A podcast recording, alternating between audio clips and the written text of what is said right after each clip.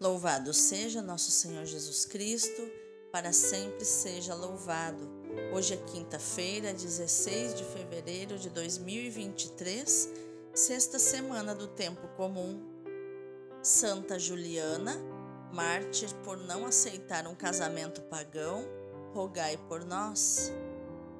Iluminai, Senhor, as nossas ações para que em vós comece e em vós termine tudo aquilo que fizermos no dia de hoje, em nome do Pai, do Filho e do Espírito Santo. Amém. Rogai por nós, Santa Mãe de Deus, para que sejamos dignos das promessas de Cristo. Divino Espírito Santo, consumi em mim tudo aquilo que me impede que eu me consuma em vós. Dá-me um amor apaixonado pela palavra de Deus, que é o seu próprio Filho Jesus.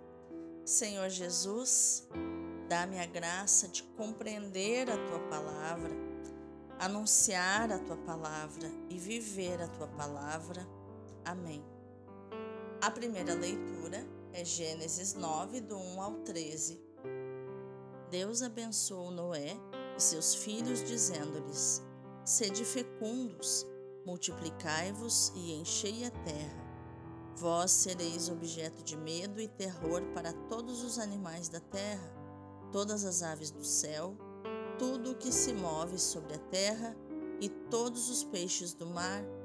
Eis que os entrego todos em vossas mãos. Tudo o que vive e se move vos servirá de alimento. Entrego-vos tudo, como já vos dei os vegetais. Contudo, não deveis comer carne com sangue, que é a sua vida. Da mesma forma, pedirei contas do vosso sangue, que é vida, a qualquer animal. E ao homem pedirei contas da vida do homem, seu irmão.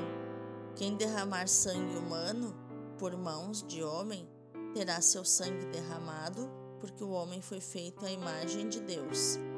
Quanto a vós, sede fecundos e multiplicai-vos enchei a terra e dominai-a. Disse Deus a Noé e a seus filhos: Eis que vou estabelecer minha aliança convosco e com vossa descendência, com todos os seres vivos que estão convosco, aves, animais domésticos e selvagens, enfim, com todos os animais da terra que saíram convosco da arca. Estabeleço convosco a minha aliança Nenhuma criatura será mais exterminada pelas águas do dilúvio, e não haverá mais dilúvio para devastar a terra. Deus disse: Este é o sinal da aliança que coloco entre mim e vós, e todos os seres vivos que estão convosco por todas as gerações futuras. Ponho meu arco nas nuvens como sinal de aliança entre mim e a terra. Palavra do Senhor, graças a Deus. O responsório de hoje é o Salmo 101 ou 102, versículos do 16 ao 23.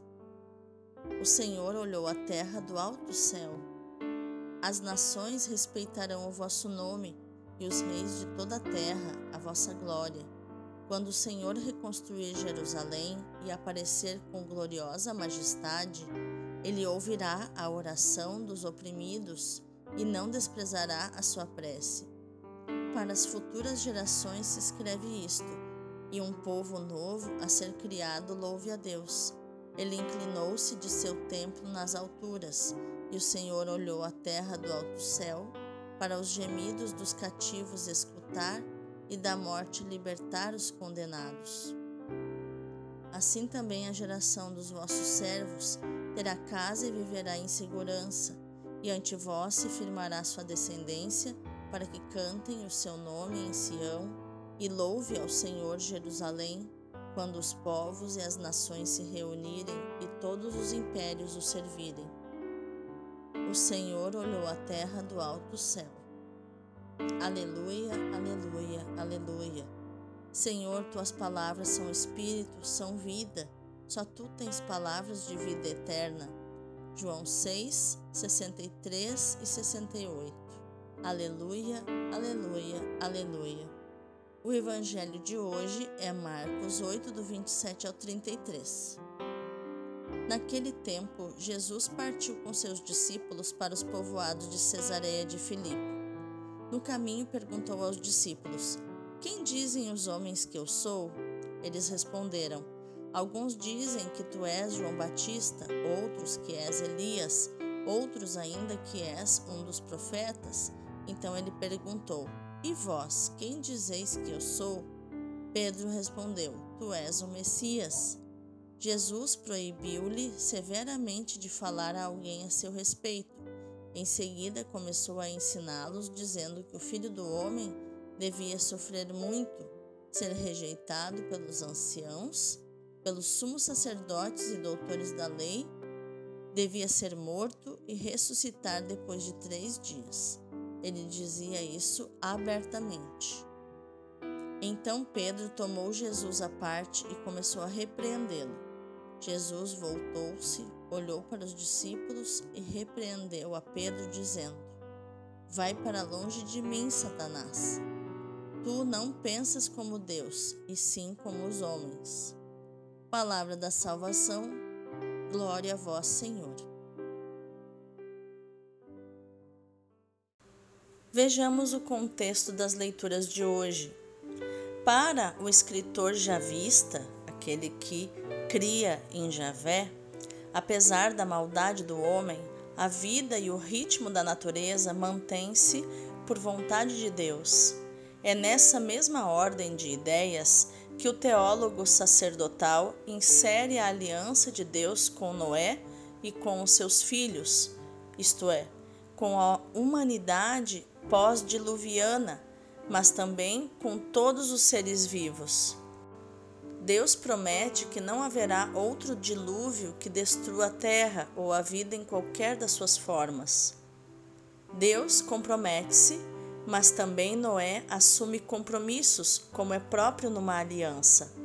Cada um dos contraentes se compromete em algo a favor do outro, ainda que o objeto ou objetos do compromisso não sejam iguais. Deus depõe o seu arco de guerra sobre as nuvens, o arco-íris, como sinal de que não quer voltar a pelejar contra os homens.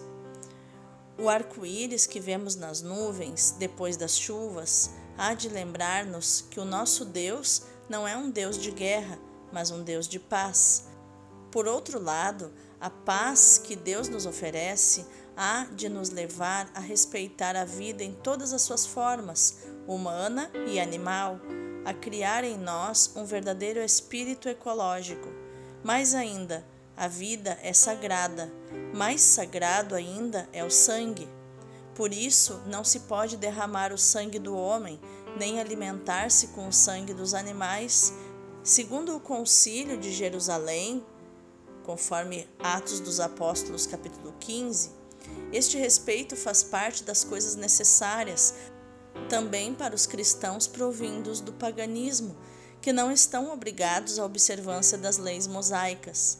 O Espírito Santo e nós próprios resolvemos não vos impor outras obrigações além destas, que são indispensáveis: abster-vos de carnes imoladas a ídolos, do sangue de carnes sufocadas Atos 15, do 25 ao 26.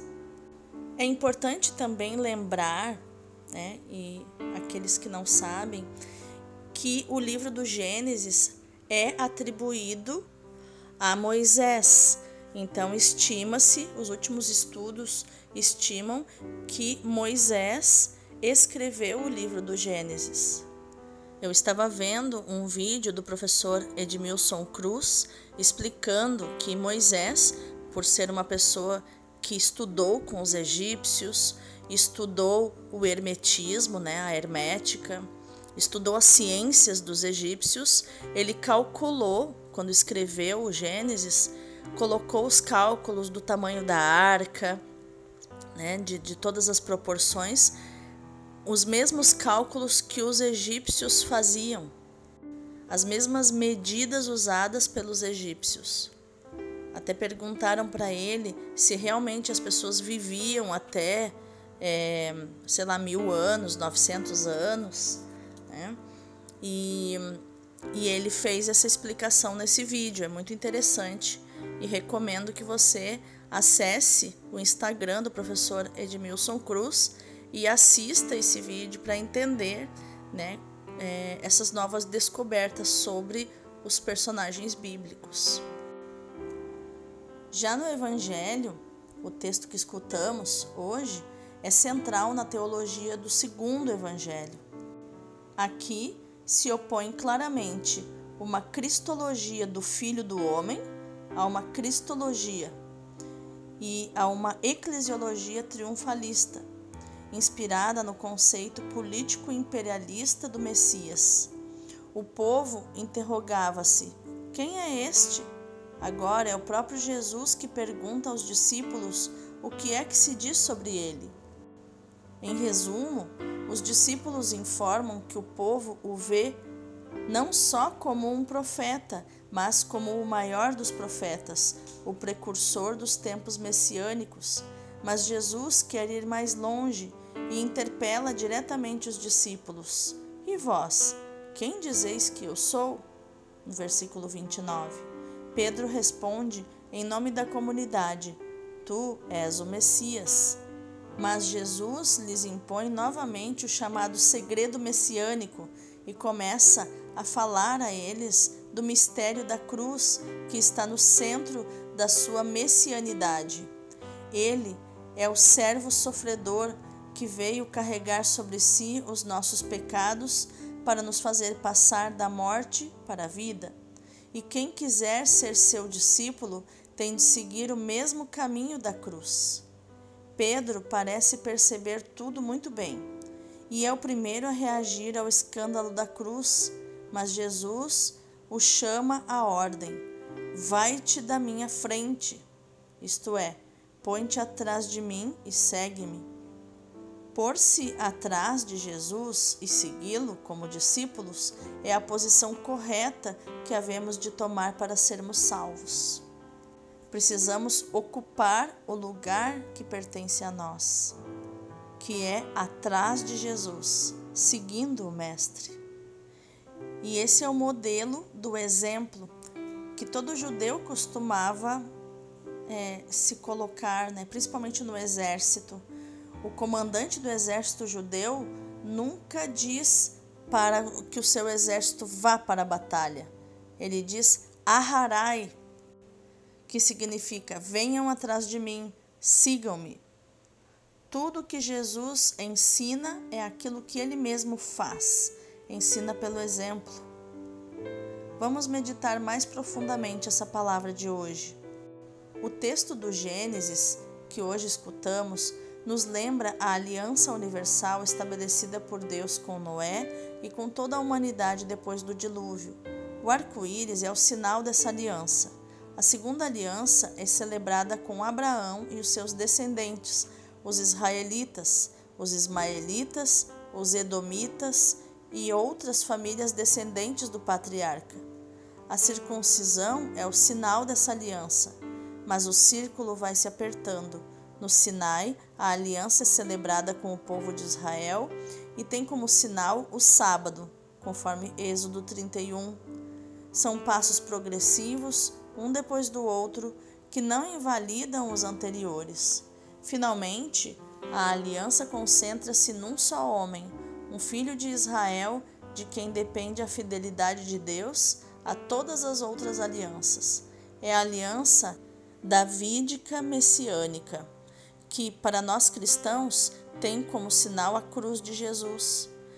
Quando, como Pedro, dizemos: Tu és o Messias, havemos de ter em conta a extrema particularidade da figura messiânica e, simultaneamente, da sua máxima universalidade, por ser o ponto de convergência da aliança de Deus com Israel, mas também com toda a humanidade. Graças a Jesus e a sua cruz, a aliança de Deus com todos os homens permanece e renova-se.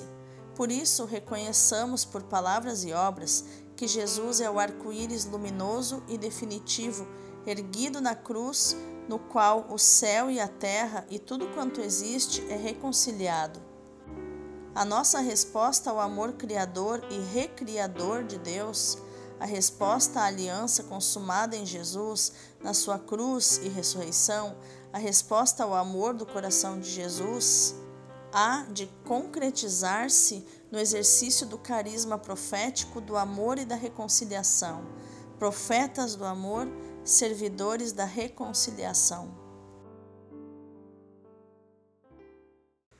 Vamos orar? Senhor Jesus, nós te bendizemos porque pela tua Páscoa remistes o mundo. Hoje, mais uma vez, com toda a tua igreja reunida em teu nome, queremos confessar que és o Senhor, o vencedor do pecado e da morte, fonte de vida no Espírito. Unidos ao teu amor redentor, saboreamos o dom da Eucaristia.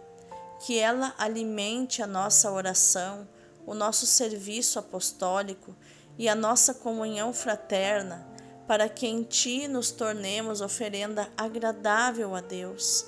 Torna-nos profetas do amor e humildes servidores da reconciliação, na caminhada para a Páscoa eterna do Teu reino. Amém. Vamos contemplar as leituras de hoje pelos olhos e pelo coração do Padre Leão Deon, do Sagrado Coração de Jesus.